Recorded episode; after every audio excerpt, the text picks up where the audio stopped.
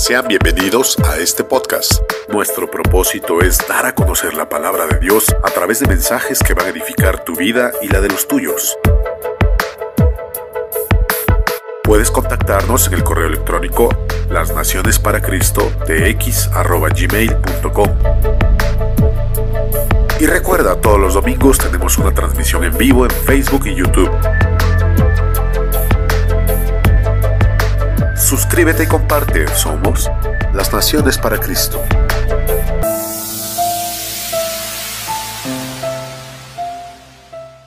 Pues vamos a iniciar este estudio viendo un video.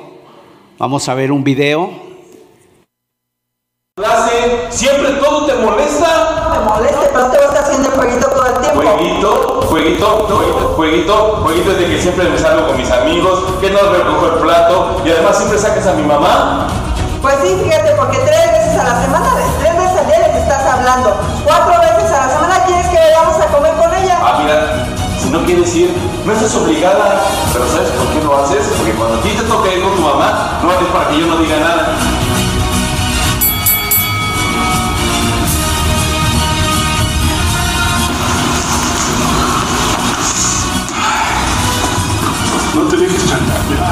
No, es que no sabes, a mí me molesta mucho que hables Sí, madre. pero no entres en su juego. Concéntrate.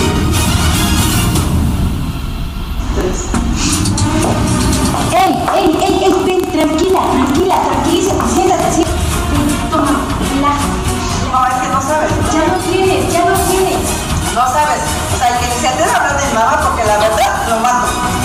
No, Tranquila,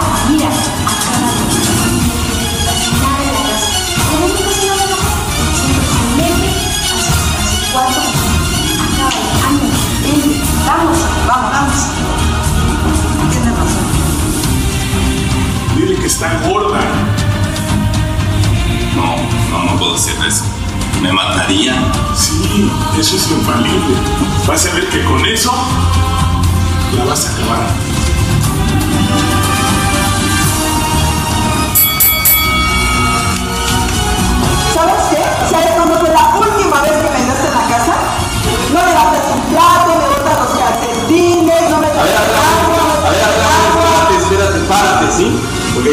También ya estoy harto, estoy harto. Cada vez que tenemos que salir, te estás tardando las horas en estarte cambiando, no sé qué tanto te pones. ¿Pero sabes por qué? Porque estás bien. Golpe bajo, retírate. ¿Te encuentras bien? ¿Puedes seguir? No lo puedo creer. Es un hijo de su. ¿Cómo te pudo haber dicho eso? Es un patán. Tranquila. Arréglame, arréglame. ¿Estás segura? Sí, arréglame. Es el momento. No, arréglame. ¿Estás segura? Sí, sí. Está bien.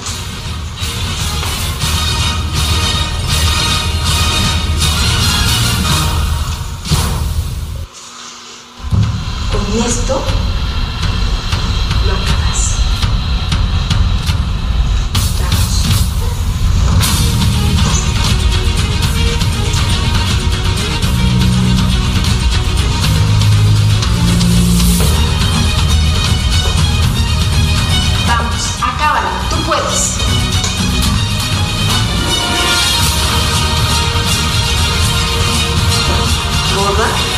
de rodillas me vas a pedir perdón.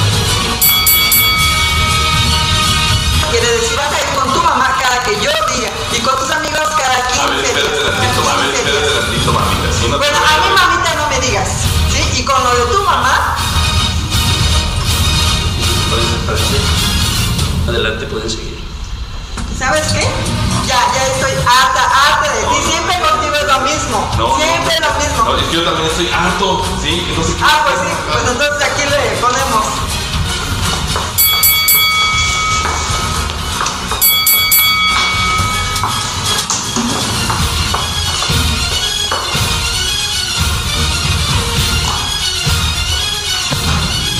No, es que no sé, es que no, no sé.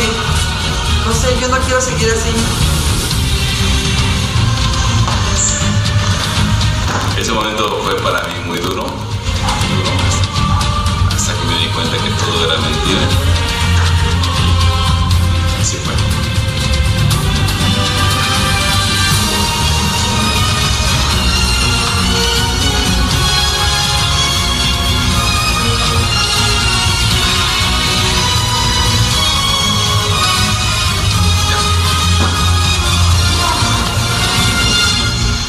¿Sabes qué? Yo creo que es tiempo de que ya no estemos juntos. Tú vas a estar mejor sin mí y yo sin ti. Porque siempre tú me estás recriminando todas las cosas que hago mal, pero no ves todas las cosas que tú haces mal. Entonces es mejor que por eso ya no sigamos juntos. Nos divorciamos. Ya no podemos seguir.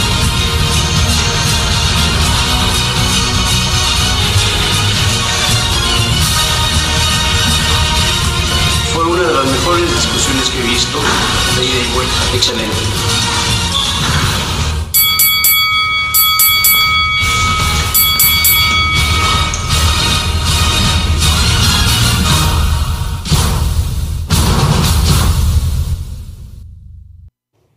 Eso nada más pasa en este video, ¿eh? La verdad es que las crisis sacan lo peor y también lo mejor de nosotros. Y efectivamente, a pesar de que de la ironía, ¿no? Y que nos causa, nos causa risa, eh, sinceramente, muchos de nuestros conflictos, pues ahí em- empezamos a sacar toda la artillería, empezamos a sacar todo ahí, lo que queremos es ganar, lo que queremos es dar el golpe certero, ¿verdad? A veces, a veces manipular. Inclusive se pueden llegar a utilizar técnicas, técnicas para, para tratar de ganar. ¿Cuál es una de esas técnicas? Bueno, el llanto es una de esas técnicas, pero a veces hay que usarla con mucho cuidado porque el, el momento de llorar tiene que ser el momento exacto. Eh, si lloras antes o si lloras después, van a decir que pues a lo mejor ya está, está fuera de, de- de lo, fuera de lo normal. Y si lloras después, pues todo lo que has dicho no vas a conseguir que tenga misericordia de ti o compasión. Entonces, la verdad es que pasa como cuando agitas un, un refresco, cuando agitas un agua mineral. ¿Qué pasa después de que agitas un agua mineral en el envase? Lo abres y se desborda todo, se riega, se, todo se hace, va a salir todo lo que hay en el interior. Bueno, así es lo que pasa con nosotros. En circunstancias normales, los conflictos, las peleas, aunque no sean de alguna manera las más difíciles, se amoldan, o sea, nos amoldamos, pero después surgen los conflictos. Y los conflictos vienen cuando hay complicaciones. ¿Y, y qué generan? Generan estrés, ansiedad, la tensión a nuestras vidas, o somos sacudidos por los cambios, por los problemas. Mire lo que dice Marcos capítulo 3, versículo 25. Aparecen los conflictos. Y entonces empezamos la pelea. Y todo lo que hemos guardado en nuestro interior, todo lo que hemos guardado, ese resentimiento, se convierten en, pues, en municiones, se convierten en municiones para atacar todo ese resentimiento. Miren lo que dice el Señor Mate- Marcos 3:25. Si una casa está dividida contra sí misma, ¿qué dice por favor? Tal casa no puede permanecer. Si una casa está dividida contra sí mismo, y dice la traducción del lenguaje actual, otra traducción de la palabra de Dios, si los miembros de una familia se pelean unos con otros, la familia también acabará por destruirse. La familia acabará por destruirse. Y yo creo que hoy más que nunca, mis amados, la familia está viviendo una situación de mucha fragilidad. Los conflictos son cada día más frecuentes. Eh, cada vez hay más conflictos, no sabemos cómo tratar, cómo encarar y se llegan a producir daños muy grandes que llegan a destruir las familias. Y una de las cosas que también ha generado esta pandemia, sobre todo el año pasado, cuando la mayoría estuvimos confinados, ha generado mucho- muchos problemas familiares, muchos conflictos. De tal manera que ha subido inclusive la tasa de separaciones, de divorcios, de violencia familiar. Y todos esos son conflictos. Entonces, el tema que hoy vamos a compartir es cómo resolver esos conflictos. La verdad es que yo creo que si preguntáramos el día de hoy, ¿cuántos antes de casarnos tomamos algún curso de cómo resolver conflictos? Yo creo que no estaba dentro de nuestro plan. Algunos inclusive ni pensábamos que iba a haber nadie. A lo mejor alguien por ahí, tal vez en su trabajo, le dieron algún curso, pero probablemente si era soltero dijo, no, yo no voy porque eso no es para mí, ni estoy casado. Ni estoy casado, no creo que vaya a haber conflictos. O a lo mejor alguien sí se apuntó, iba a ir al curso, pero finalmente dice, no, mejor no voy. Falto, nada más era para para llenar el currículum, para llenar ahí el, la fórmula, la forma de que yo iba a ir. Bueno, y el conflicto está presente. La verdad es que algunas personas sugieren que debiéramos tomar inclusive algún tema, debiéramos, debería de haber en las escuelas aún este tema de cómo resolver conflictos, porque los conflictos se van a dar.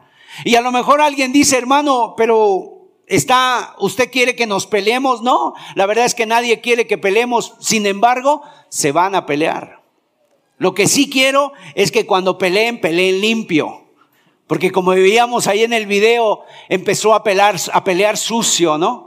La manera de pelear sucio que ahorita vamos a ver. Entonces, vamos a ver dos cosas el día de hoy. Yo me ha tocado compartir la palabra de Dios en, en varias bodas, con hermanos que han tomado esa decisión de casarse. Y una de las cosas, el otro día haciendo un recuento más o menos, he participado como en 30 bodas, donde me ha tocado ya sea compartir la palabra de Dios o a veces hacer la, ceremonia de los votos. Y, sinceramente yo los veo a veces tan emocionados, tan contentos a los hermanos que se casan, viéndose el uno al otro. Pero en, este, en ese momento yo a veces he pensado, digo, bueno, ¿estarán pensando en el mensaje que se les da? A lo mejor la, la, la hermana o la joven o la, o la dama está pensando en quién vino a mi boda, ¿no? Vino mi tía, vino mi, mi prima, etcétera, o vino a ver mi vestido, mi amiga habrá venido, y el hombre estará pensando que no, ya que termine, ya, ya, ya que termine. Y la verdad es que uno piensa, sería fantástico que siguieran así, pero tarde que temprano llegan los conflictos, aparecen los conflictos. Entonces vamos a ver dos cosas. Número uno, cuáles son las razones principales de los conflictos. Y espero que esta sea rápida. En segundo lugar, siete principios que nos van a ayudar en la resolución de conflictos. Entonces, vamos al primer paso. ¿Cuáles son las causas de la aparición de las crisis en el matrimonio, de los conflictos? ¿Cuáles son las, las cosas más comunes que generan conflicto en el matrimonio? Bueno, la Biblia dice que hay una misma razón para todos los conflictos, independientemente de qué tipo sean. Hay una razón y es Santiago capítulo 4, versículos 1 y 2. Aquí Santiago, que fue hermano del Señor Jesús, nos dice ¿De dónde vienen los conflictos? ¿De dónde vienen las guerras? Y los pleitos entre vosotros. Aquí nos da la razón. No es de vuestras pasiones que combaten en vuestros miembros. Codiciáis y no tenéis. Matáis y ardéis de envidia y no podéis alcanzar. Combatís y lucháis, pero no tenéis lo que deseáis porque no pedís.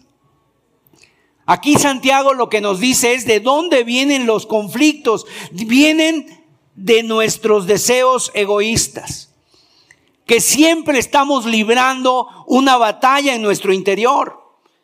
Deseamos y cuando deseamos y no conseguimos, Entonces surge la envidia, ¿verdad? Y la envidia puede llegar al extremo, inclusive de hacer cosas muy indebidas. Vienen las guerras, vienen los pleitos, vienen los conflictos.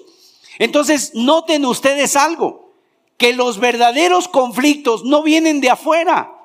Los conflictos que a veces tenemos en el matrimonio no son una cosa que viene de afuera, no es algo que, que, alguien de afuera esté generando, sino que vienen de adentro. Algo que estamos agitados, estamos estresados, hay en nosotros deseos que no se han llevado a cabo, hay en nosotros una, una, una lucha interior que combate en nuestra vida, a veces por tener el poder, a veces por tener la razón, a veces por querer hacer mi voluntad por encima del otro, y entonces entonces vienen los conflictos y el verdadero conflicto es cuando destapamos lo que hay en nosotros.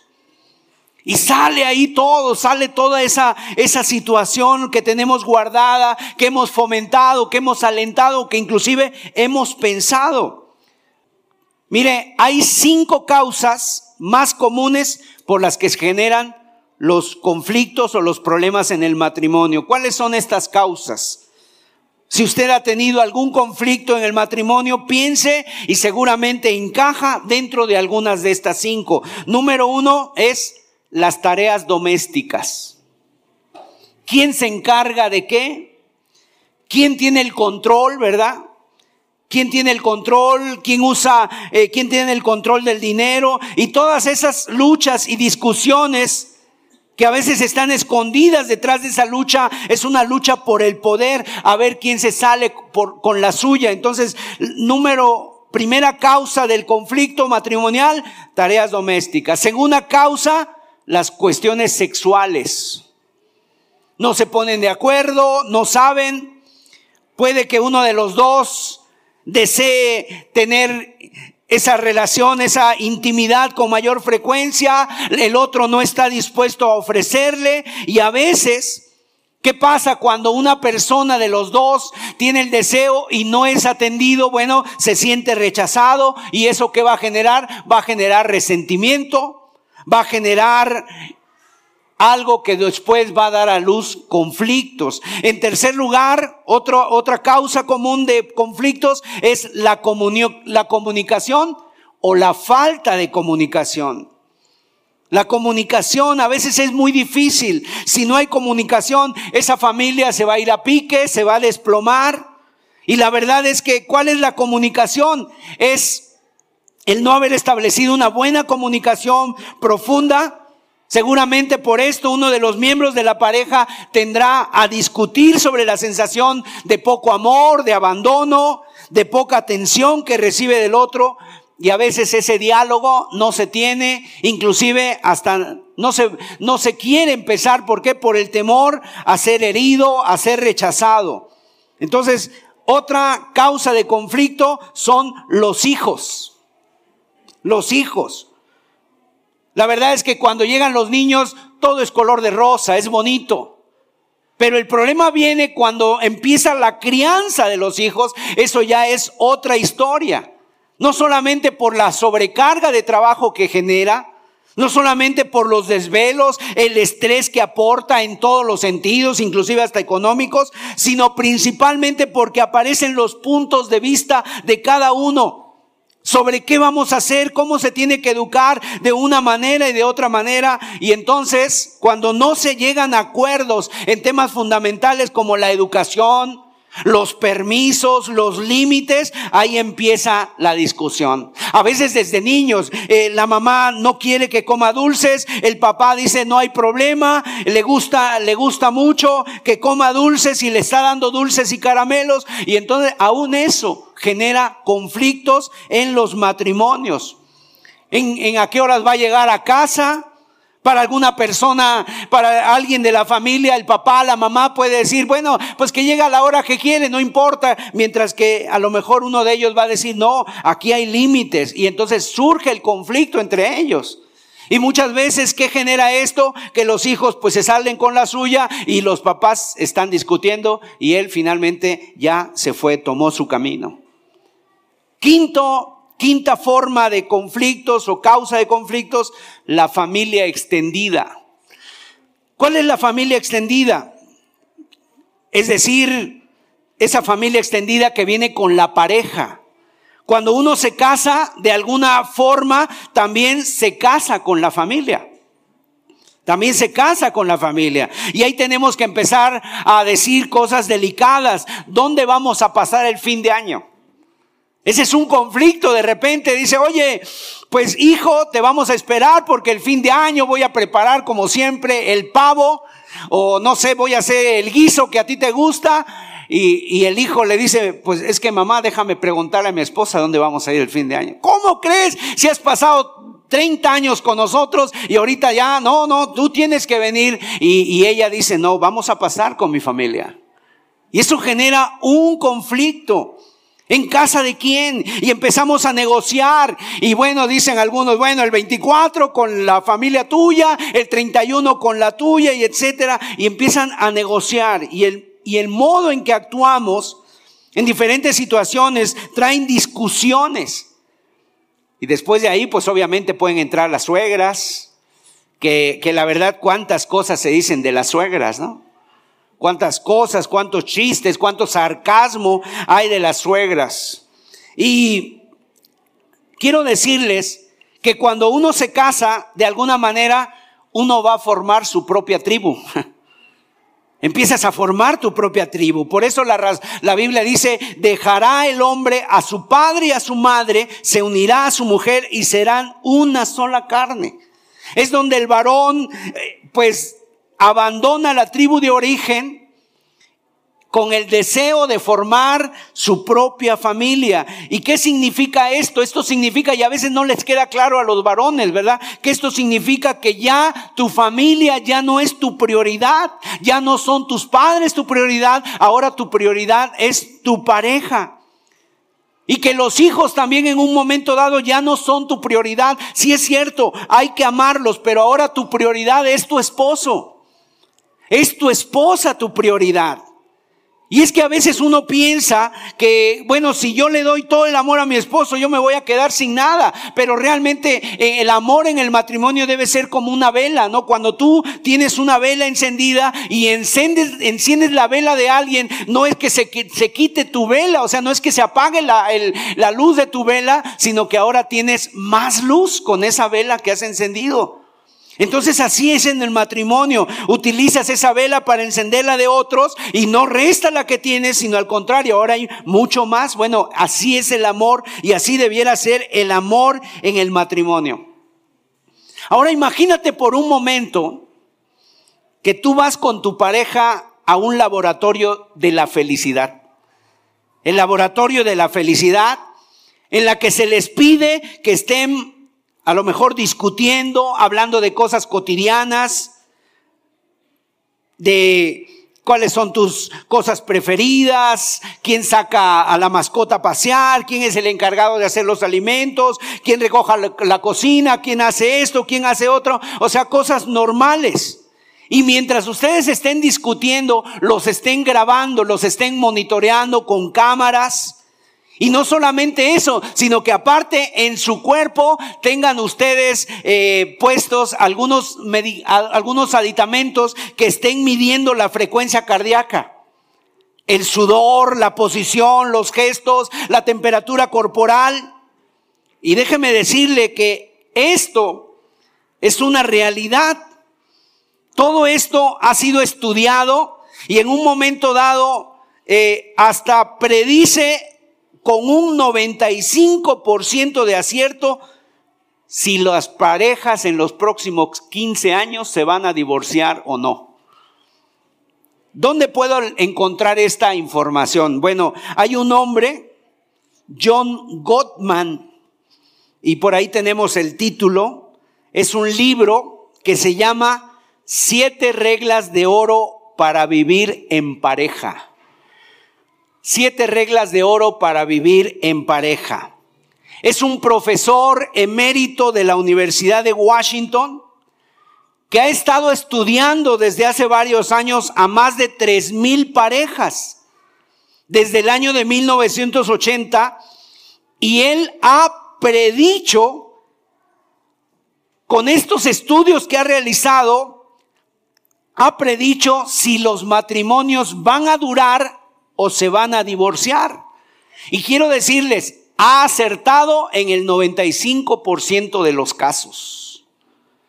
Ahora, 95% de los casos y, obviamente en cada caso hay cosas que se manifiestan y e indican la durabilidad de la relación o del matrimonio. Y él ha profundizado no solamente en las discusiones, sino en aquellas emociones que provocan los conflictos. O sea, los llaman a, a una especie de, de hotel donde tienen los cuartos, son parejas que dicen yo quiero ir a hacer el TED, yo quiero ir a, a, a, ponerme en ese estudio, les van, les conectan un montón de cosas aquí y los están monitoreando y los están grabando y durante varias horas o inclusive días que pasan ahí fines de semana, les están monitoreando cómo se sienten. Y en base a eso, según los estudios, saca si esa pareja va a durar o se va a divorciar.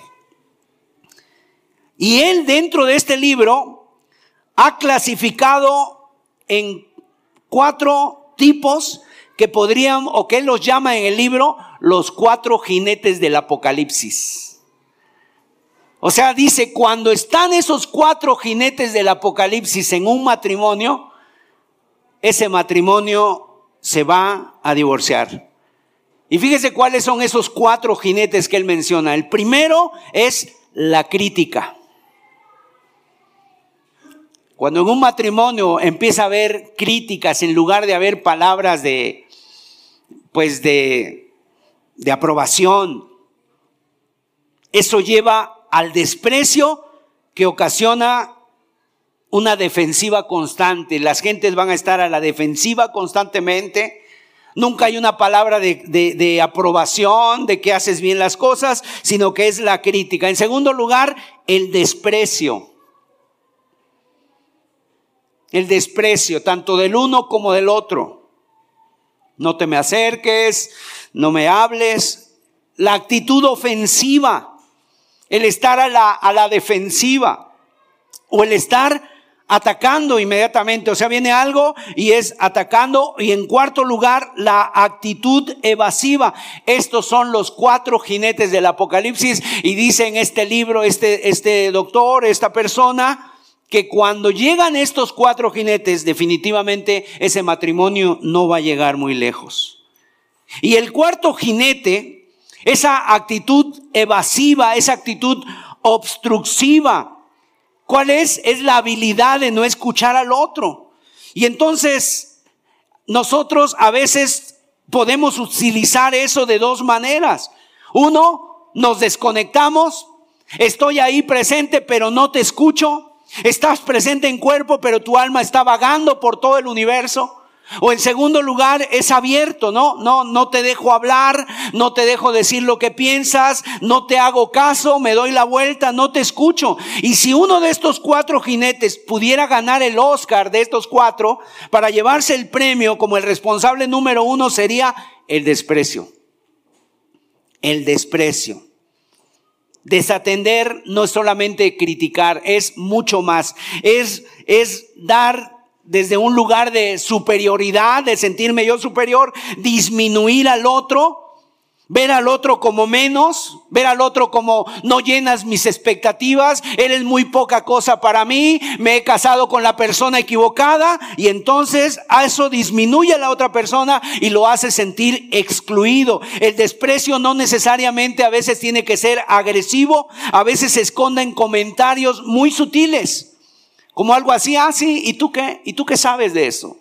¿Y tú qué me vas a enseñar? ¿Y tú qué me puedes decir de eso? O sea, ese tipo de comentarios no dejan de ser sino un tipo de desprecio. Y es curioso, según este doctor, según este libro, la mujer dice es la que más tiende a la crítica y, y el hombre tiende más a obstaculizar.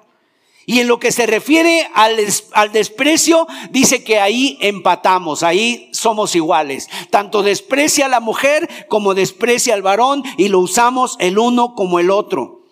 También dice en este estudio que un dato curioso que en más del 80% de las discusiones es la mujer la que inicia la conversación mientras que el hombre intenta hablar de esos temas. El hombre intenta evitar, evita hablar de esos temas. Ahora, también dice el estudio que el hombre es el que más sufre en las discusiones. Sufre en las discusiones. Y bueno, esto también sucede, quiero decirles para una buena noticia, que esto no solamente sucede en las familias que se van a divorciar, esto sucede en todos los matrimonios, aún en los que funcionan. Así que hay cosas importantes que hay que ver, porque estos patrones de conducta pretenden, por lo menos en la mayoría de, ocasiones, resolver el conflicto, pero obviamente no lo resuelven, sino que a veces lo hacen más de larga duración porque empezamos a hablar cosas que no convienen, porque decimos alguna palabra que no era la adecuada, alguna palabra sin pensar, sin sentido, y eso en lugar de unirnos, en lugar de reconciliarnos, pues nos afecta. Nos afecta. Bueno, ¿cuáles son las causas de conflictos? Mire, el primer causa de conflicto en el matrimonio, el poder y el dominio. ¿Quién manda? En una ocasión dicen que hicieron en un lugar, dijeron, a ver, fórmense de este lado todos los hogares, fórmense todos los varones donde manda la esposa. Y pues se hizo una larga lista, una larga fila. Y de este lado, fórmense donde manda el varón. Y, se hizo, y nada más llegó una persona ahí. Entonces todos dijeron, wow, hay que entrevistar a este hombre. Oye, ¿cómo le haces? Aquí tú mandas en el hogar. Y dijo, bueno, no, yo, a mí me dijo mi esposa que me formara aquí. Poder y dominio, ¿quién manda? Y a veces cuando empezamos en el matrimonio, parece que nos subimos a, ese, a un ring. Y bueno, ahorita se vio así como todo esto, ¿verdad? Como se vio, nos da risa y a lo mejor volteas a ver al hermano y tú dices, ¿será? Pero a veces nos subimos al ring como si fuéramos dos hombres primitivos y traemos cada uno un garrote y nos damos a ver quién sale, ¿no? Y va a salir con el otro así. El dominio, el poder. Hay rivalidad. Cuando hay rivalidad, aflora el conflicto. ¿Quién tiene la última palabra? Ahora déjame decirte, si nosotros somos cristianos, en nuestro hogar, el que tiene la última palabra es el Señor. Es el Señor Jesús, es la palabra de Dios. Y poco, la verdad, a veces olvidamos eso. Ni siquiera en los matrimonios que son cristianos a veces nos acordamos que no soy yo el que tengo la última palabra, no es ella la que tiene la última palabra, es la palabra de Dios, es Dios el que tiene autoridad. ¿Quién manda en mi hogar? Ni yo ni ella, tiene que mandar Cristo Jesús. Tiene que mandar Cristo Jesús. En segundo lugar, la inseguridad. Cuando la gente se siente insegura, aflora el conflicto. Ahora, no estoy hablando de una inseguridad pública, estoy hablando de que alguien se sienta inseguro y esto va a causar discusiones. ¿Y por qué se siente inseguro o insegura? Porque me siento desatendido, desatendida, no me siento bendecido, no me siento amado.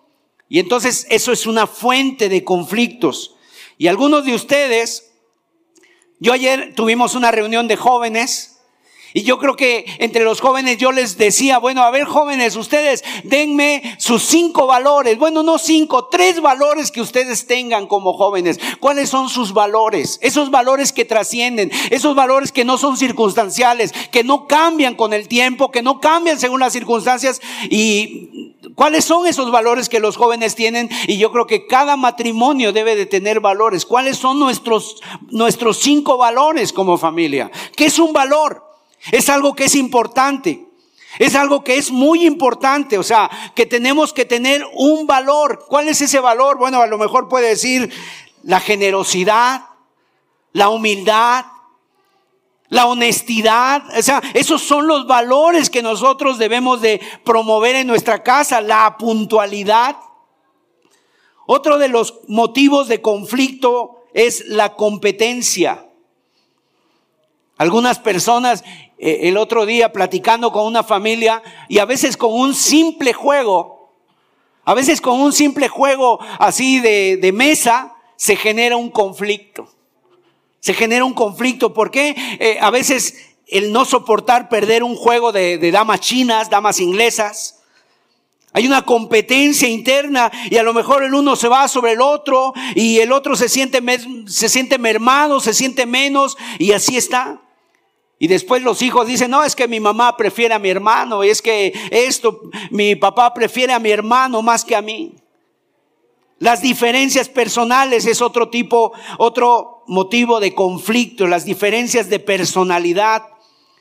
La familia necesita una gran, comprensión, es la base de una relación. De hecho, una familia que funciona bien es una familia donde debe de haber gracia de Dios. ¿Por qué? Porque la Biblia dice que el amor todo lo soporta. Y la palabra soportar en griego quiere decir cubierto con un techo. El amor está cubierto con un techo. Y número seis, sentimientos no comprendidos o necesidades no satisfechas. Vamos a ir a los siete principios bíblicos para la resolución de conflictos. En primer lugar, ¿cómo resolver conflictos en nuestros matrimonios? Número uno es contar con Dios. Eso es el fundamento, la base para todo conflicto. La base para todo conflicto es esta, contar con Dios. Yo creo que, y aún en mi propia vida lo puedo decir, si no estuviera Dios en nosotros, pues sinceramente, ¿dónde estaríamos? O sea, no hubiera durado mucho el matrimonio.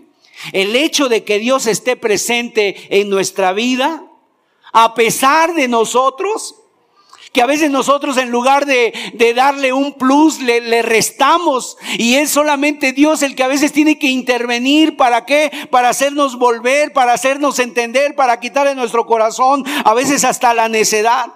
Si no estuviera presente, sinceramente, si no le conociéramos, una gran seguridad habría. Nuestra situación no sería la misma, no estaríamos a lo mejor ni siquiera juntos. Entonces el factor más determinante para que un matrimonio se, siga junto a pesar de cumplir varios años de casado, ¿cuál es? Tienes que contar con Dios. Y si tú no, si tú no tienes una relación con Dios, tú necesitas hacer algo en este día, darle tu vida a Cristo. Sí, qué bueno que vienes a la iglesia. Qué bueno que escuchas la palabra de Dios, qué bueno que estás escuchando la palabra de Dios, pero eso no es suficiente, eso no es todo. Tienes que tener una relación personal con Dios. No puedes tener paz con los demás hasta que tengas paz con Dios. Eso es importante entenderlo. ¿Cómo puedes tú querer arreglar los conflictos de terceros cuando no has arreglado tu conflicto principal, que es tu conflicto con Dios? Si no tienes paz con Dios, si no tienes paz contigo mismo, no puedes arreglar las cosas. Es más, la Biblia dice que si tú no tienes amistad con Dios, tú estás en enemistad contra Dios. Estás en conflicto con Él, estás haciendo las cosas a tu manera, estás viviendo de espaldas a Dios y no estás considerando sus opiniones, ni sus mandamientos, ni sus consejos en lo absoluto. Y entonces esto nos pone en un estado muy crítico. ¿Por qué? Porque abiertamente se le llama, estás en un estado de rebeldía. En un estado de rebeldía. Y siempre nuestros conflictos, cuando tenemos conflictos aquí, digamos, horizontales, es porque hay un conflicto vertical entre nosotros. Porque no se ha arreglado nuestra vida con Dios. Muchos de nuestros conflictos matrimoniales se resolverían si tan solo los miembros de la familia se reunieran alrededor de la gracia de Dios, del trono de la gracia de Dios y entregaran su vida a Cristo. El Señor Jesús es el que viene a hacer una diferencia en los matrimonios. ¿Por qué? Porque Él nos da la capacidad de reconciliarnos. Él nos da unidad. Y yo por eso te exhorto en este día y exhorto a los que nos están escuchando a través del internet que no pospongas más este paso. Que a lo mejor tú has pensado mucho en voy a leer este libro, voy a hacer esto para, para, voy a comprarle un regalo a mi esposa, voy a comprarle, voy a portarme bien, pero eso no basta, no alcanza, la, buena voluntad no alcanza. Necesitas la influencia del Espíritu Santo en tu vida para que ver, verdaderamente seas humilde de corazón y en tu matrimonio se puedan ver estas, se puedan ver esta esta manera de cómo ahora Cristo viene a ser el que gobierna tu vida. Mire, vamos a ver dos textos de la palabra de Dios. en Efesios capítulo 2, versículos 2 al 4. Esta es una palabra para aquellos que todavía no son cristianos. ¿Qué dice la Biblia de ellos? En los cuales, y no digo de ellos solamente, sino que también es el reflejo de nuestra vida antes de venir a Cristo, en los cuales anduvisteis en otro tiempo, siguiendo la corriente de este mundo, conforme al príncipe de la potestad del aire, el espíritu que ahora opera en los hijos de desobediencia, entre los cuales también nosotros vivimos en otro tiempo en los deseos de nuestra carne, haciendo la voluntad de la carne y de los pensamientos, y éramos por naturaleza hijos de ira, lo mismo que los demás. Y vean lo que dice Pablo, viene luego una palabra maravillosa en el verso 4. Pero Dios, Qué rico en misericordia por su gran amor con que nos amó. Con su gran amor con que nos amó. O sea, estábamos muertos en nuestros delitos y pecados. Él vino y nos salvó, nos llamó mediante Cristo Jesús. Y la verdad es que esto es una promesa para todos. Si tú no eres cristiano, este es un, un hermoso día para empezar para tomar la decisión de que sea Dios el que tome el control de tu vida. Entonces lo primero que tienes que hacer es tener a Cristo en tu vida. De otra manera tú vas a seguir en enemistad contra Dios y aunque quieras arreglar tus conflictos con las demás personas, no vas a poder. Te vas a sentir mermado, te va a faltar algo y es algo esencial en la resolución de conflictos. O sea, Cristo Jesús es el que vino a reconciliar al hombre con Dios. A través de su sangre, a través de su sacrificio en la cruz del Calvario nos reconcilió. La cruz es el instrumento que Dios utilizó para, que, para reconciliarnos con Él. Nuestra relación con Dios estaba rota. El hombre vivía sin Dios, vivía sin esa relación. Entonces había una relación que hay que unirla. Y eso es lo maravilloso. O sea, ¿qué es la religión? La religión, el término religión es unir lo que se había roto, pero son los esfuerzos humanos del hombre para unir al hombre con Dios. Obviamente nunca puede. En el caso de Cristo, la reconciliación de Dios es Cristo Jesús, Dios mismo, mandando a su Hijo para reconciliar al hombre con Dios. La decisión es de Dios. Y dice la Biblia que Dios nos ha dado a nosotros el ministerio de la reconciliación el ministerio de la reconciliación. Y a veces uno le dice, Señor, yo me quiero llevar bien con mis padres, yo me quiero llevar bien con mi esposa. ¿Sabes qué te dice Dios? Yo me quiero llevar bien contigo. Empieza primero por mí.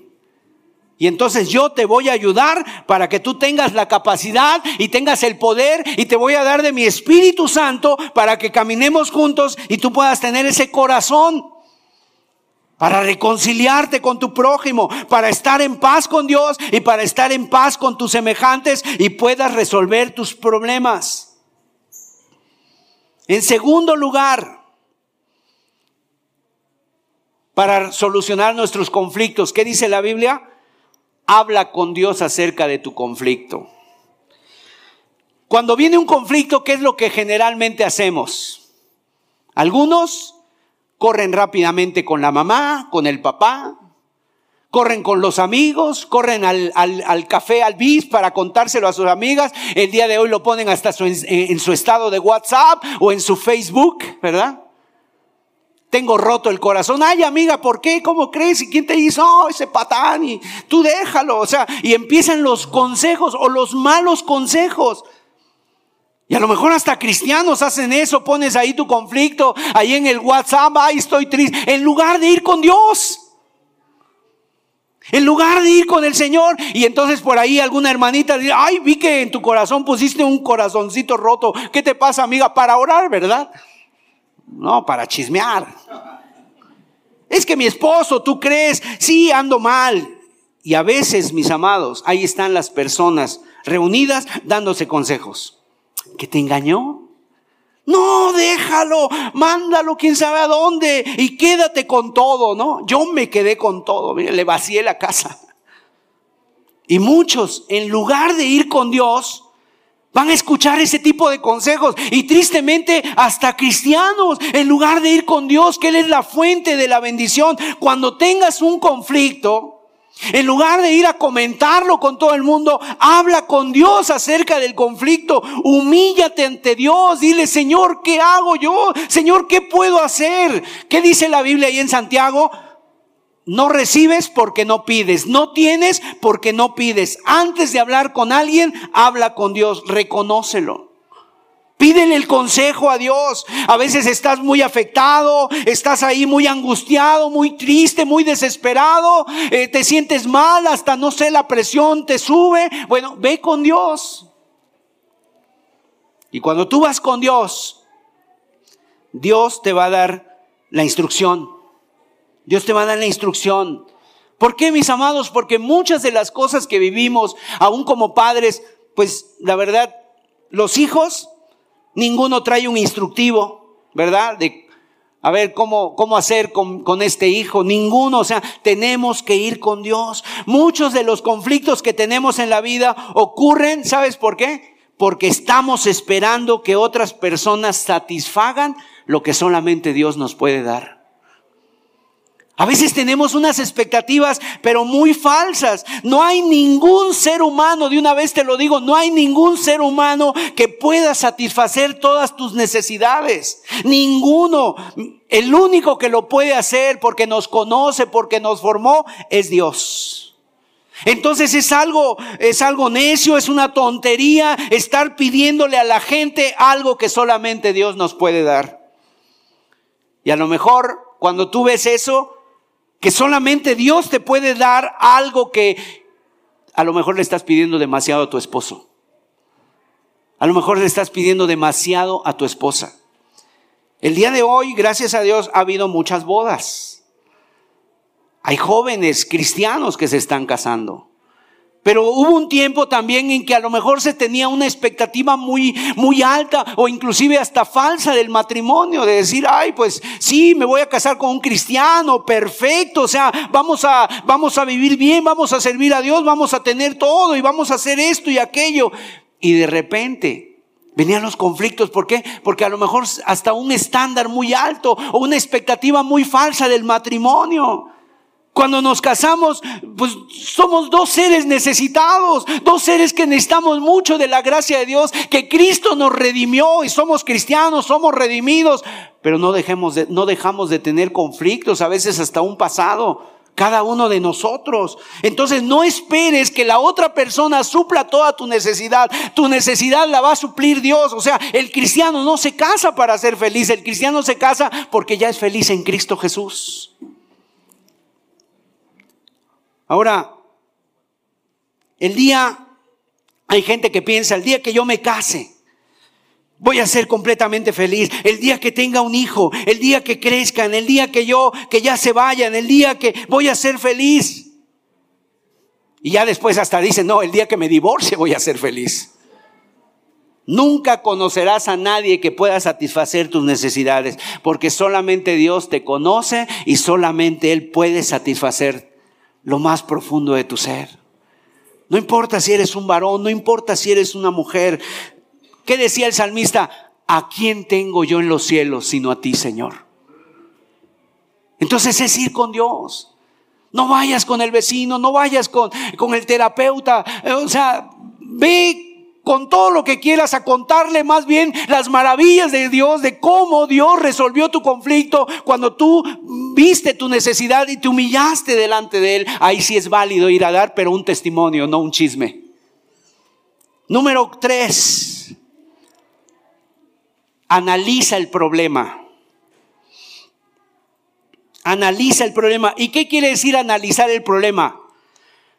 ¿Cuánto de este conflicto, qué parte de este conflicto es culpa mía? Eso es analizar el problema. Mira lo que dice Mateo capítulo 7, verso 3.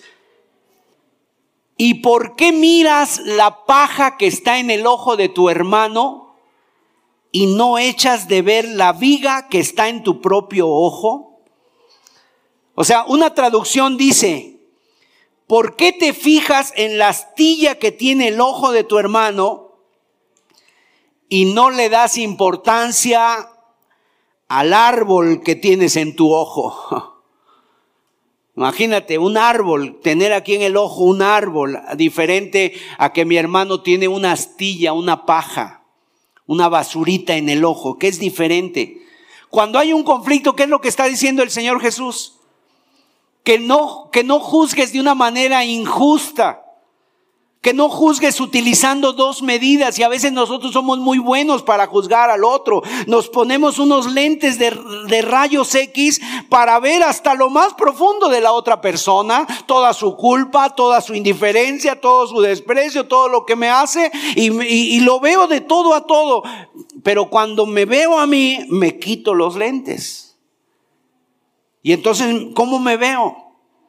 Cuando hay un conflicto, somos muy dados a decir, toda la responsabilidad es de él o de ella. No es mía. Todos. Pero Dios aquí el Señor nos enseña a decir de este problema, ¿qué culpa tengo yo? ¿Qué es lo que yo hice? Mira, esto es como los aviones. Yo no sé cuántos han tenido esa oportunidad de subirse a un avión, pero cuando tú, el avión todavía está ahí en pista, va a despegar, vienen las azafatas y se paran ahí, que algunos ya ni caso le hacen, y de repente te dicen, mire, ahí está, si, si hay una turbulencia, va a caer de ahí una mascarilla, y esa mascarilla primero póntela tú y después te ayudas a tu prójimo. primero te la pones tú y después ayudas al que está al lado. Así es esto, o sea, primero tienes que ver tú. ¿Cuál es tu culpa? ¿Qué es lo que hiciste? Ay, es que mi marido, no, primero tú. No, es que mi esposa, primero tú. Es que mi hijo, primero tienes que empezar contigo. Somos buenísimos para sacar diagnósticos de la gente que, nos rodea y ya tenemos a veces todo un, todo ahí un pensamiento de decir es que mi esposo hizo esto, hizo aquello, hizo el otro. Antes de empezar a acusar, a culpar, a atacar, saca el árbol que tienes en tu ojo. Y después podrás ayudar a tu hermano para sacarle la basurita que tiene en él. Entonces, un cristiano, ¿qué es lo que hace, mis amados? En primer lugar, un cristiano va a ir con Dios y sabes, ahí Dios nos va a hacer reflexionar y va a decir, ¿soy yo el problema, Dios? Job Después de todo lo que le pasó en, el, en, en, en, su prueba que tuvo, después él, hay un texto donde dice, y me di cuenta que la raíz del problema estaba en mí. El problema era yo, dice Job. ¿Por qué? Porque mis amados, en un momento Job se sintió hasta más justo que Dios. ¿Soy la causa de mis problemas? ¿Saben una cosa, mis amados? Nos pasa como cuando vamos manejando en el auto. Cuando vamos manejando en el auto, ahora ya hay retrovisores que les han puesto unos pequeños, eh, unos pequeños ahí, este, también eh, espejos, o inclusive algunos ya más modernos tienen la mitad y la mitad para ver los puntos ciegos. Todos tenemos puntos ciegos que no nos podemos mirar, que necesitamos que alguien más nos mire, que necesitamos que alguien más nos diga. O sea, todos tenemos puntos ciegos, algo que no podemos ver y algo que necesitamos que alguien más nos diga. Y ese en este caso va a ser Dios. El salmista en el Salmo 19, versículo 2, dice la palabra de Dios. ¿Quién podrá entender sus propios errores? Y luego el salmista clama, líbrame de los que me son ocultos. ¿Quién podrá entender sus propios errores? Líbrame de los que me son ocultos. ¿Has considerado en alguna situación que estás viviendo de conflicto, has considerado que tú eres la causa del conflicto? Eso es humildad. Y eso solamente Dios nos los puede mostrar. Eso es humildad. ¿Por qué? Porque decir, hijo, yo pensaba que mi esposa era el, el malo, el ogro. No, yo pensaba que... Y, y me di cuenta que la raíz del problema era yo. O la esposa va a decir eso. Yo pensaba que era la víctima. Yo pensaba que mi esposo estaba ahí y que él, él, siempre quería ahí ofenderme, criticarme, hacer algo. Y no me di cuenta que la orgullosa, el orgulloso, la rebelde, era yo. ¿Y eso quién lo va a hacer? Si tu esposo te lo dice, se va a armar un conflicto más grande. Pero si vamos con Dios y es Dios el que te lo dice, entonces viene la humildad. y viene la humillación. ¿Has considerado entonces que es la posibilidad de que tú seas el conflicto? Nunca decimos, somos muy tardos en reconocer, en analizar el problema. Y quiero decirte, siempre los problemas familiares no son de uno, son de dos. Son de dos los problemas familiares. Si hay un, si hay un problema en el hogar, no es el problema de él, es nuestro problema. Primera de Juan capítulo 1, verso 10. Mire lo que dice Juan el apóstol. Si decimos que no hemos pecado, le hacemos a él mentiroso. Y su palabra no está en nosotros. Hay personas que le echan la culpa a todos en su casa a su hijo rebelde, a su esposo, a su esposa. Y, y uno, cuando estamos en esa postura, uno que es la blanca palomita. ¿Qué dice la Biblia? Mientes. Si dices que no tienes pecado, mientes. Si alguien dice yo no tengo pecado, la Biblia dice eres mentiroso, no estás siendo honesto contigo mismo, te falta y hasta que no reconozcas tu propio error, vas a terminar o vas a hacer muchas cosas necias más. Mira, después de haber hecho esto, entonces tenemos aquí tres cosas que nos dice la Biblia para la resolución de conflictos. Número uno, la más importante, entregar tu vida a Cristo. En segundo lugar, hablar con Dios del problema. En tercer lugar, analizar personalmente y conscientemente el problema. ¿Qué tanto de la culpa es mía? para poder ayudar a mi hermano o a mi esposa o al esposo a sacar la paja del ojo. Y en cuarto lugar, programar un diálogo de paz. Y fíjense, hasta el cuarto es que ya podemos hablar. Y entonces no es lo primero. Hubiera sido muy bueno que yo dijera, en primer lugar, ustedes tienen un conflicto, vayan y hablen. No, porque en ese estado en el que están, si hablan, se va a desatar la tercera guerra mundial ahí. El apocalipsis, ¿no? Van a terminar más peleados. Entonces, ¿qué tienes que hacer primero? Ponte a cuentas con Dios. En segundo lugar, ora a Dios del problema. En tercer lugar, analiza el problema, ve qué tanta es tu responsabilidad. Y en cuarto lugar, establece un diálogo de paz. Ahora, qué diferente, ¿cómo empezarías una, una conversación? Bueno, si no has hablado con Dios, si no has arreglado tu problema con Dios, ¿cómo empezarías el problema? Te lo digo de una vez, ¿eh? Ya después de aquí no voy a hablar. Y empezarías con un orgullo, con una soberbia. Pero si tú has ido con Dios, ¿cómo empezarías el problema? Antes que nada, quiero pedirte perdón. Quiero reconocer que la he regado. Perdóname, eh, me he dado cuenta que yo soy el problema de todo. ¡Wow! Eso, mis amados, serían como palabras mágicas para un matrimonio y para la resolución del conflicto. Eso podría decir, vamos empezando bien. ¿Qué podemos hacer entonces? Pero si viene aquí el macho que nunca se equivoca, ¿verdad? Y que está solamente pensando en sí mismo, nunca se va a arreglar el problema. Entonces, ahora, ¿cómo se programa esta, esta, esta conversación de paz? ¿Cómo se, ¿Cómo se programa? Miren, hay personas que para solucionar el conflicto, yo no sé cuál sea o haya sido la tuya antes de ser cristiano o cuál hayan sido las que tus padres tenían, pero algunos padres para solucionar el conflicto, ¿sabes cuál era? Me encierro en mi recámara y no hablo con nadie. Huyo del problema. Hay un problema, me meto a la casa, me meto a la al cuarto y de ahí no salgo o me voy lejos y de ahí no hablo con nadie y pensamos que el tiempo, pensamos que las cosas, ya después ya me calmo, yo creo que ya saliendo ya va a ser diferente. Nunca se ha arreglado un problema así.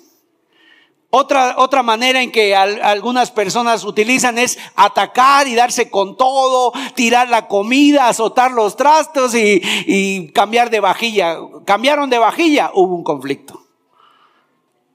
Hubo un conflicto. A veces ya eran mejor platos de, platos de acero inoxidable para que no se rompieran. Pero, ¿de qué manera se enfrenta el, se enfrenta el conflicto? Otros, aplicando la ley del hielo. ¿Cuál es esa? Esa es igual, ¿verdad? La ley del hielo. No peleo, pero tampoco hablo, no digo nada, ¿no? Que no me grite, eso es violencia también. Eso es un acto, inclusive hasta de retroceso, de que no quieres enfrentar, inclusive hasta se puede decir de cobardía. Vamos a ver qué dice Mateo 5, versículos 23 al 24. Y aquí son los principios que da el Señor Jesús de cómo resolverlos.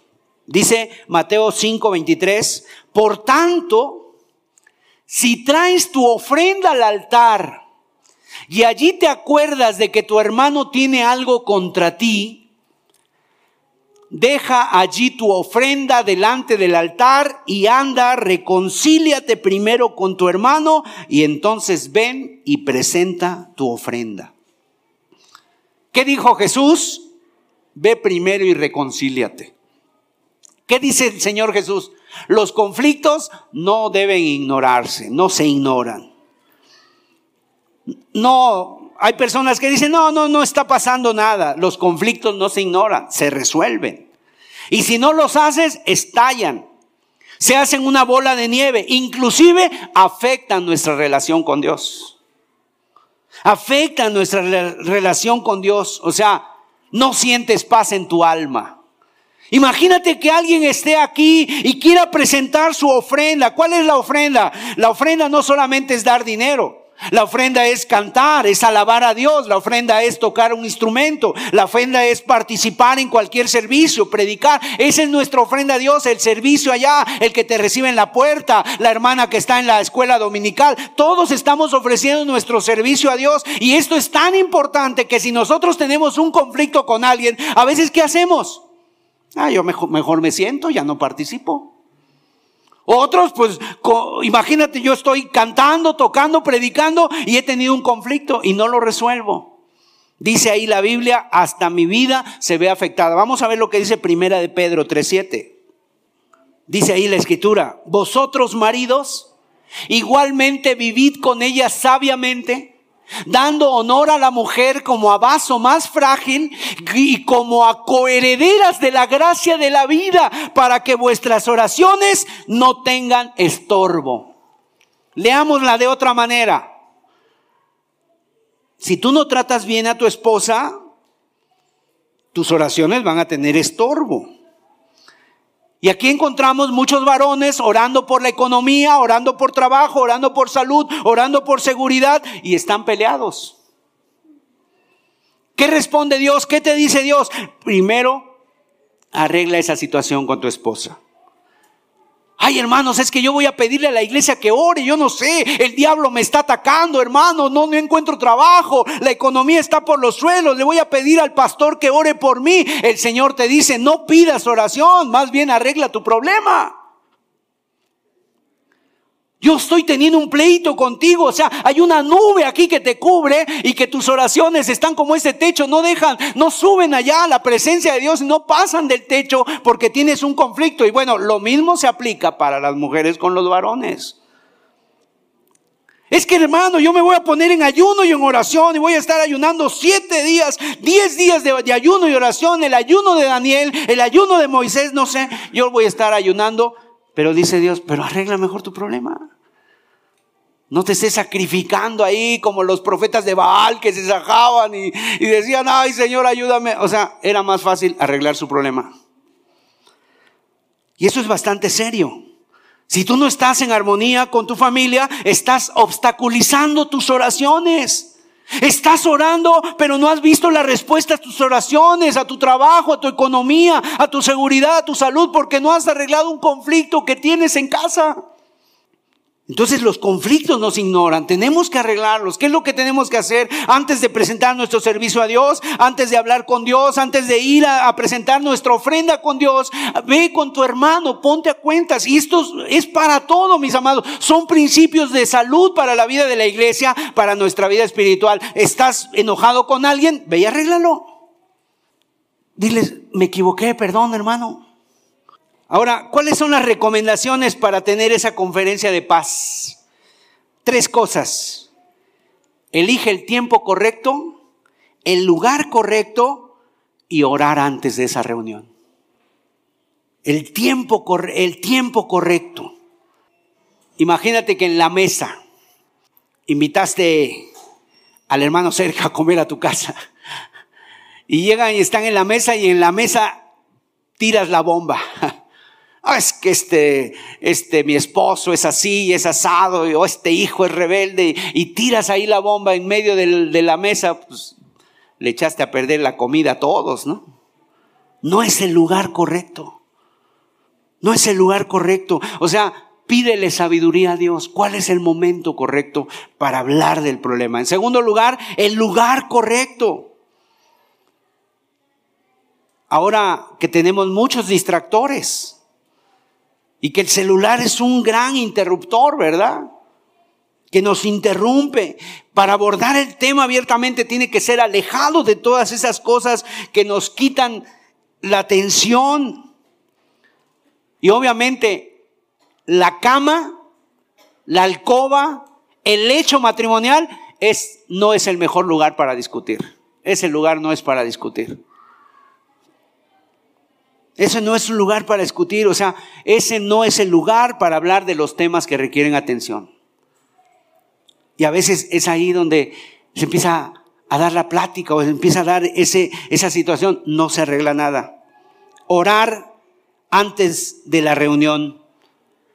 Número cinco, cinco principio bíblico para arreglar nuestros conflictos en el matrimonio. Pelear limpio.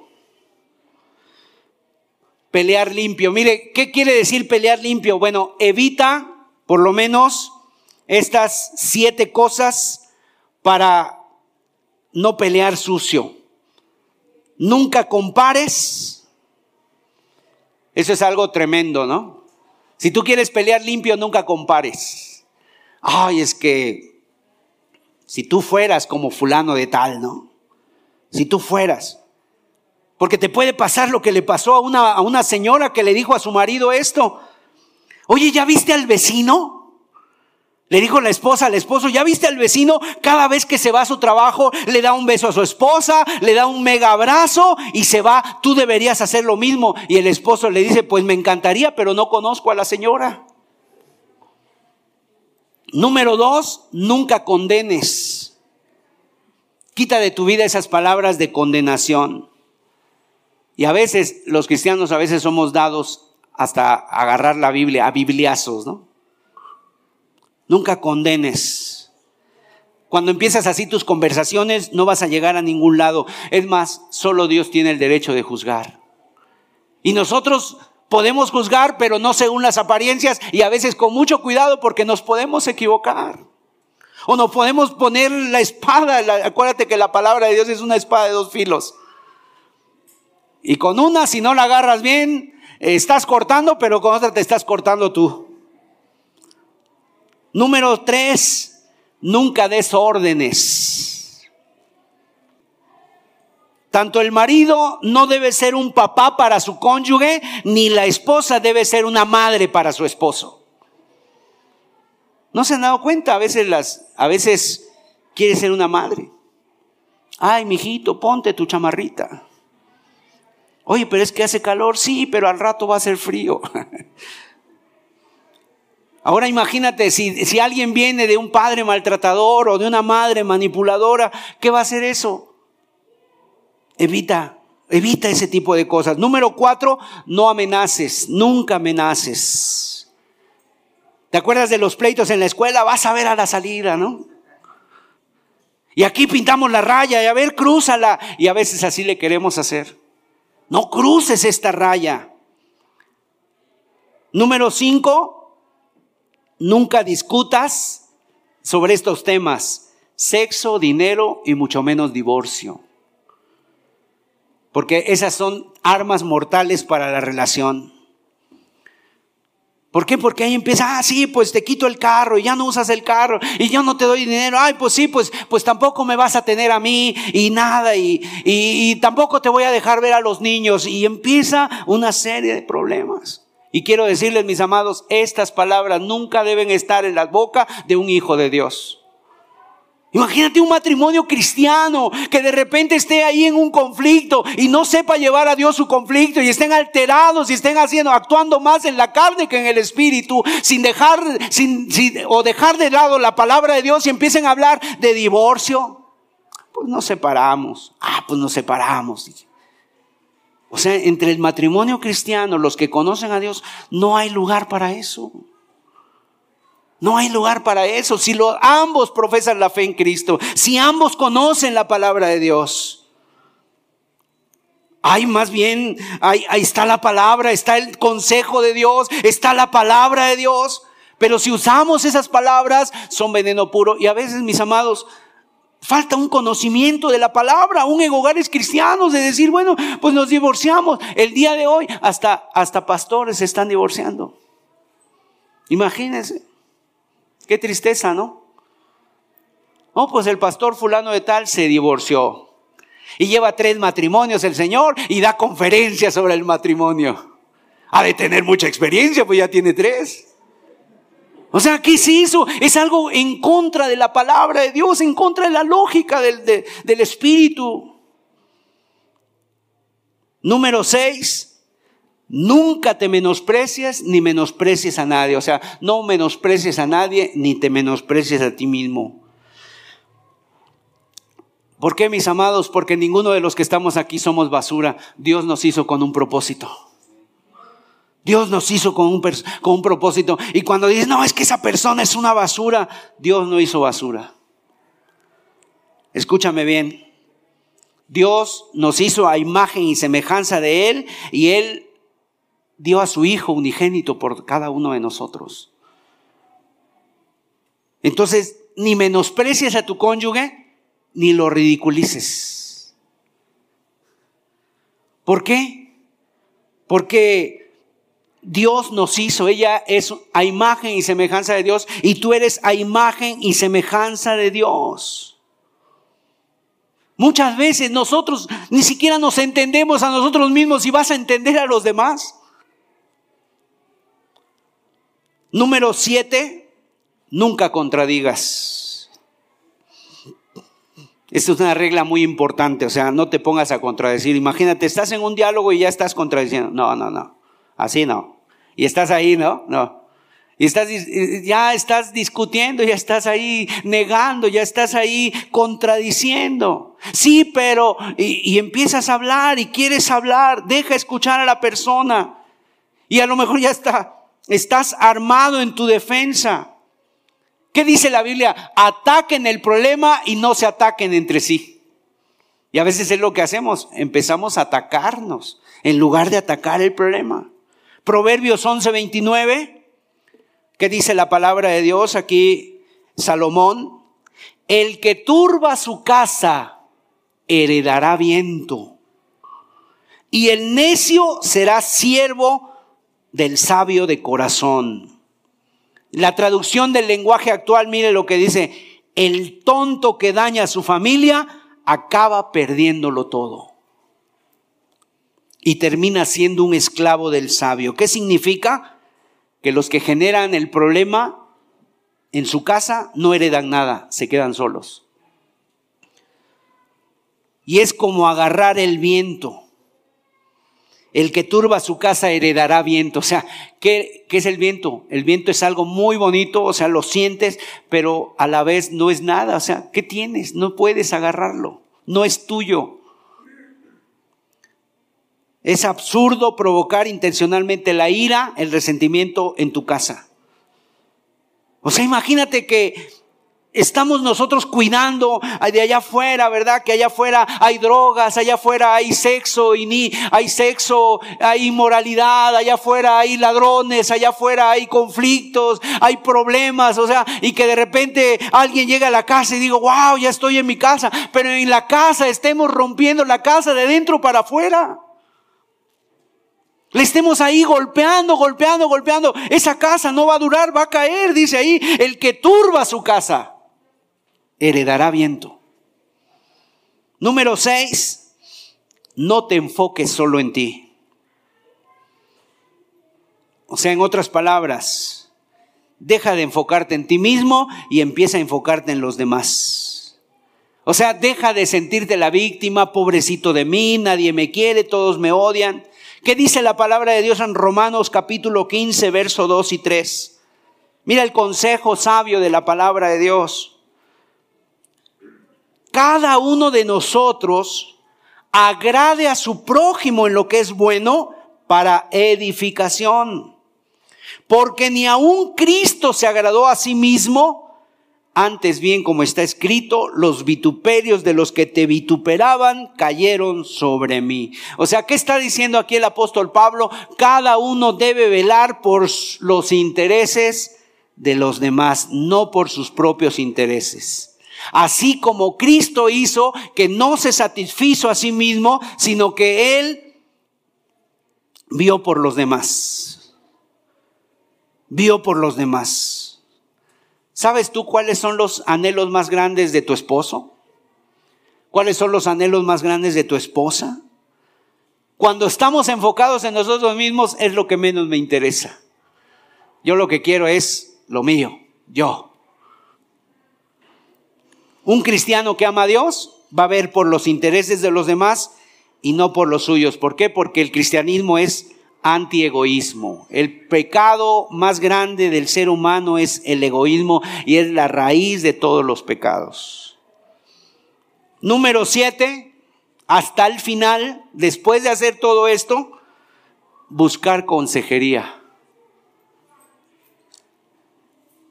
Cuando usted está enfermo, tiene una infección en el estómago, ¿con quién va? ¿Va con el mecánico? va con el médico. Si tienes un problema legal, ¿a quién buscas? A un abogado, ¿verdad? Si tienes un problema financiero, ¿con quién vas? A lo mejor con un contador. Y si tú tienes un problema de ese tipo, o sea, vas con alguien y la verdad es que cuando vas con él no te da vergüenza de ir con esas personas a consultarlas porque tienes un problema que se sale de, lo que tú sabes. Y cuando tienes un problema con en la familia, ¿Sabes qué piensa el hombre? No, yo con esto yo puedo solo. ¿Piensas a sí mismo con tu salud? ¿Piensas a sí mismo con un problema legal? ¿Piensas a sí mismo con un problema financiero? Yo puedo solo, yo me hago las cuentas, yo ahorita presento mis declaraciones. O sea, lo puedes hacer tú solo. Y cuando estás con problemas familiares, problemas espirituales, tú solito los resuelves. ¿Quién te dijo? Necesitas pedir ayuda, apoyo, consejería. Por eso necesitas la ayuda de Dios, el consejo de algún cristiano sabio y maduro. Y para eso está la palabra de Dios. Mire lo que dice Proverbios 15, verso 12. El escarnecedor no ama al que le reprende, ni se junta con los sabios. El escarnecedor, el insolente, no le gusta que lo corrijan, dice. ¿Cuántos insolentes habrá? Hay esa tendencia, en todas las áreas pedimos ayuda, pero en lo matrimonial, en lo conyugal, en, lo familiar, ahí no pedimos ayuda. Ahí pensamos que nosotros podemos librarla solos. Ahí pensamos que nosotros podemos y decimos, no, no, no, ¿para qué se lo cuentas? No, ¿para qué vas a ir con el hermano? Nosotros lo arreglamos, tienen 20 años. Si tienes un problema familiar, acércate, habla. Proverbios 15, 32, mira lo que dice. El que tiene en poco la disciplina menosprecia su alma. Mas el que escucha la corrección tiene entendimiento. Seamos entendidos. Rechazar la corrección es despreciarnos a nosotros mismos. Amado, yo nunca he visto un matrimonio que tenga un hijo pequeño y el hijo pequeño tenga fiebre o tenga algún problema y lo dejen ahí. Pues vamos a ver qué pasa. No. Una mamá un día dice que estaba en el periférico, había mucho tráfico, su hijo estaba ardiendo en fiebre, agarró al niño y salió corriendo porque ahí dejó el carro, ahí dejó el carro, no le importó su carro, salió corriendo al hospital porque su hijo estaba convulsionándose. Y el tráfico le impedía llegar al hospital. Bueno, ¿qué hacemos? ¿No podrás hacer algo así por tu matrimonio, por tu vida? Y obviamente, es pedir la ayuda de Dios. Pedir la ayuda de Dios. Entonces, mis amados, hay dos maneras de hacer esto. Para terminar, para concluir. ¿Cuál de las dos cosas vas a hacer tú? ¿Es disolver o resolver? No, que se disuelva esto. Esto no tiene remedio. Nos separamos, nos vamos, cada quien por su lado. Disolver o resolver. ¿Qué es resolver? Fíjense que un día dicen que estaban tirando un, un edificio muy grande. Estaban un grupo de trabajadores tirando un edificio muy grande y se oían los martillazos y los marrazos y las máquinas. Y de repente pasó un hombre por ahí y se quedó viendo y cómo tiraban ese edificio que había estado ahí frente a él. Era, era un edificio cercano a su casa y, le llamó y le dijo, oiga, ¿quién es el supervisor de esta obra? Y ya le dijo, no, yo soy el supervisor. Oiga, esas personas que están derribando, que están tirando, ¿son especialistas? ¿Tienen, ¿Qué especialidad tienen para derribar, para destruir? Y el hombre se le quedó mirando, no, para destruir no se necesita ser especialista. El especialista va a venir cuando se tenga que levantar otra vez esto. Y así sucede. Para, para disolver no necesitas ser especialista de nada. Rápidamente es terminar, rápidamente es irse, huir, escapar. Y no necesitas ser especialista en nada. Para construir, para edificar, para bendecir, para levantar, para construir. Ahí sí se necesita la ayuda de Dios. Y Dios está aquí entre nosotros. Y si Él te ha hablado en esta tarde, no cierres tu corazón. Vamos a orar y vamos a cerrar nuestros ojos. Vamos a inclinar nuestros rostros. Les voy a pedir que cierren sus ojos. Es para que estés tú con Dios. Y yo quisiera regresar al punto número uno. ¿Cuántos de los presentes no han hecho un compromiso con Dios?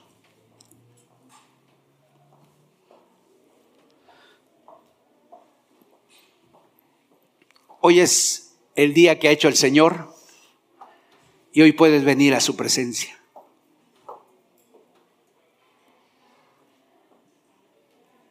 Hoy puedes venir a su presencia, hoy puedes venir a Él y decirle, Señor, aquí estoy Dios. Esto va, allá, esto va más allá de mis fuerzas, esto va más allá de mi capacidad. Yo te necesito. La palabra de Dios dice que el Señor toca la puerta de nuestra vida y dice, si alguno abre, yo entraré y cenaré con Él y Él conmigo. Es un buen día para hacerlo. Nunca es tarde. Hoy estamos con vida, gracias a Dios. Hay esperanza. Padre, gracias Señor. Hoy queremos pedirte que sea tu Espíritu Santo el que venga, Señor, el que nos hable, el que haga entender que esta palabra es tuya, Señor, y hacernos sentir tu presencia, Señor. Que hoy tú puedas entregar todas esas cosas al Señor.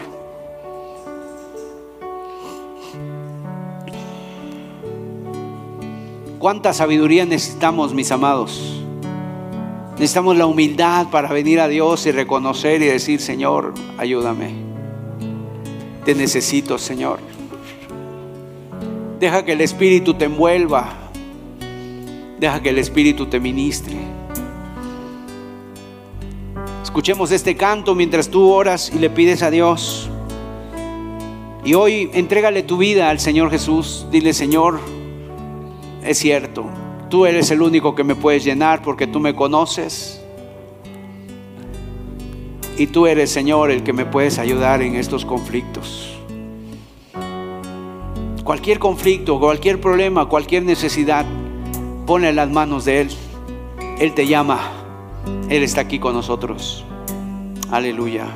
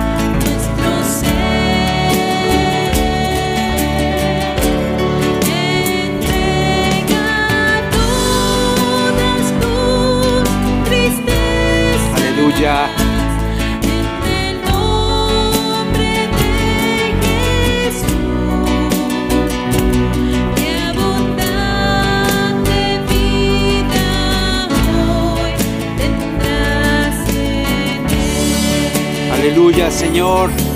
Así es.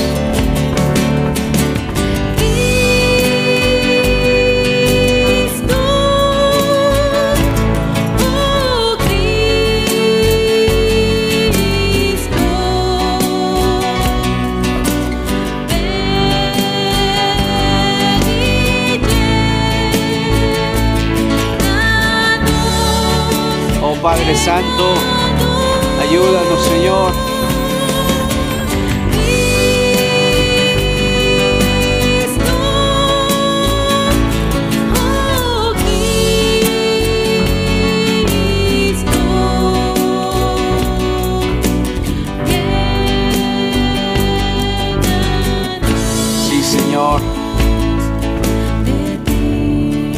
Señor Jesús.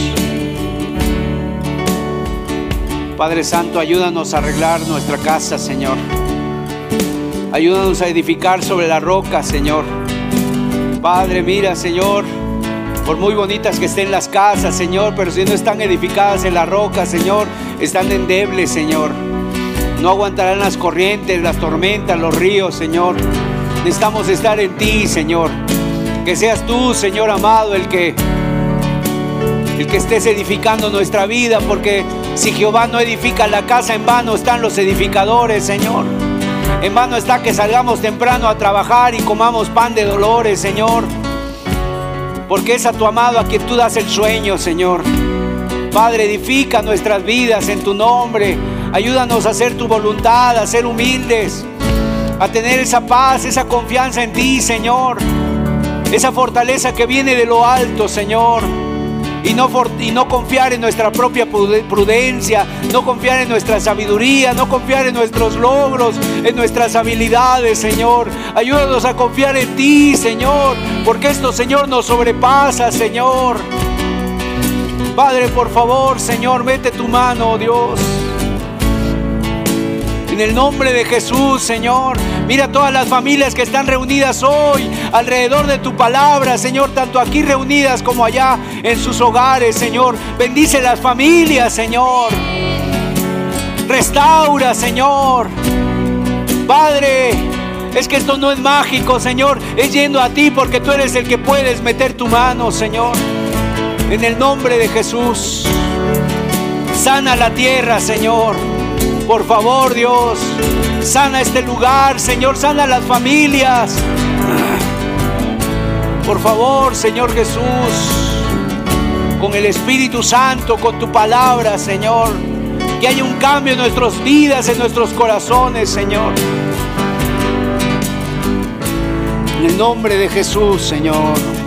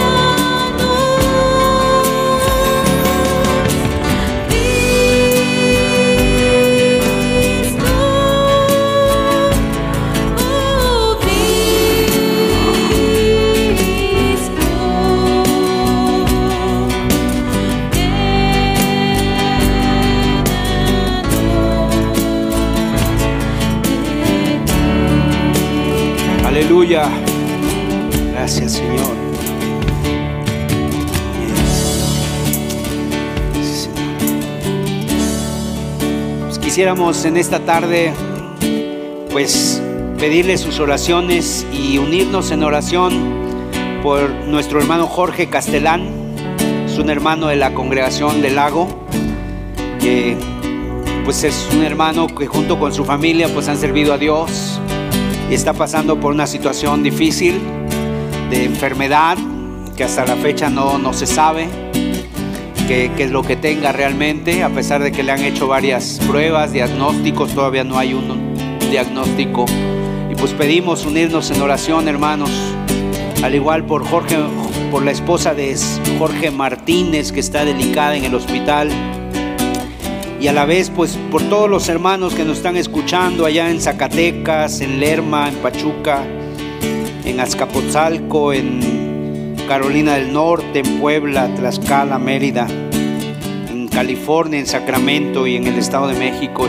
Y muchos otros que nos ven y que no, no ponen aquí sus lugares, pero de igual pedimos a Dios por ellos. Vamos a orar, vamos a pedir a Dios, Señor. Padre, en el nombre de Jesús, Señor, venimos a tu palabra donde dice el Salmo 103, tú eres el que sanas todas nuestras dolencias, Señor. Tú eres el que rescata del hoyo nuestra vida, Señor. El que nos coronas de favores y misericordias. El que sacia de, de bien nuestra boca. El que restaura nuestras fuerzas como las del águila, Señor. Padre, en el nombre de Jesús estamos pidiendo por nuestro hermano Jorge Castelán, Señor. Por su esposa, la hermana Cristi. Por Mónica, Señor. Por su familia, Padre. Solamente tú puedes hacer un milagro, Señor. Tú, Señor Padre, te pedimos, lo ponemos delante de ti a nuestro hermano. Señor, sánale, Señor, restáurale, Señor. Cumple tus propósitos, tu voluntad en él, Señor, fortalécelo. Dale una paz en su corazón, una fortaleza en su alma, Señor. En el nombre de Jesús, Señor, aún tú acércate a él y háblale, Señor. Pon esas palabras que solamente tú puedes traer de esperanza, de paz, de vida. En el nombre de Jesús, aún fortalece a su familia, Señor. Pedimos una doble porción del Espíritu, Señor, para que se haga un milagro en Él, Señor. Tú sanaste a los enfermos con tu palabra, Señor. Y nosotros creemos, Señor, que tú eres el mismo ayer, hoy y por los siglos. En el nombre de Jesús, Señor. Lo mismo en la suegra de Jorge Martínez, Señor, que está delicada en el hospital, Señor, Señor. Lo ponemos delante de ti, Señor. Sánale, Señor. Y cualquier necesidad, Señor, que haya en medio de nosotros, que sea tu Espíritu, Señor, el que, el que venga a hacerse cargo, Señor, y a glorificarse, Señor. Que haya testimonios vivos de tu poder, de tu gloria, Señor. Porque tú no eres un Dios lejano, tú eres un Dios cercano y todopoderoso, Señor. Que cuando tu pueblo dice tu palabra, que se pone de acuerdo y ora, tú respondes, Señor. Gracias en el nombre de Jesús de Nazaret, Señor. Aleluya. Vamos a terminar con un canto. Vamos a ponernos de pie. Les invitamos a que se pongan de pie antes de concluir y cantemos juntos este, este canto.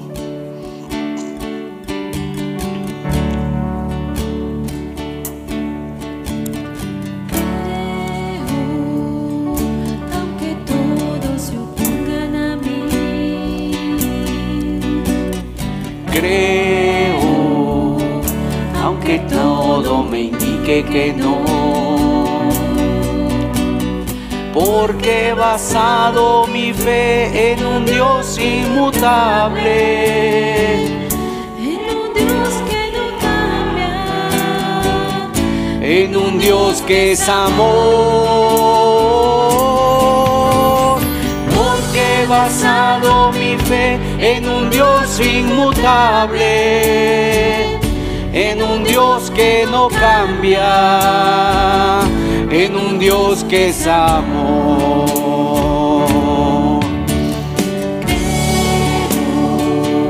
Aunque todo parezca morir, creo, aunque ya no quisiera vivir, porque he basado mi vida en palabras sinceras, en palabras de amigo, en palabras de Dios, porque he basado mi vida en palabras sinceras, en palabras de amigo, en palabras de Dios.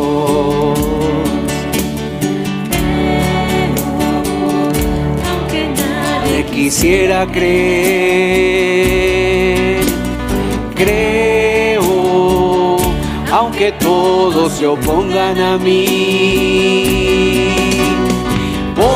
cristiano que tiene al Señor por amigo no vacila en la duda, se mantiene en la fe.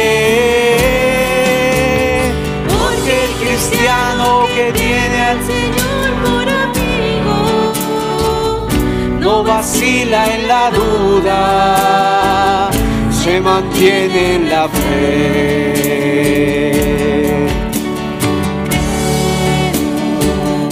Aunque vea a los hombres odiar,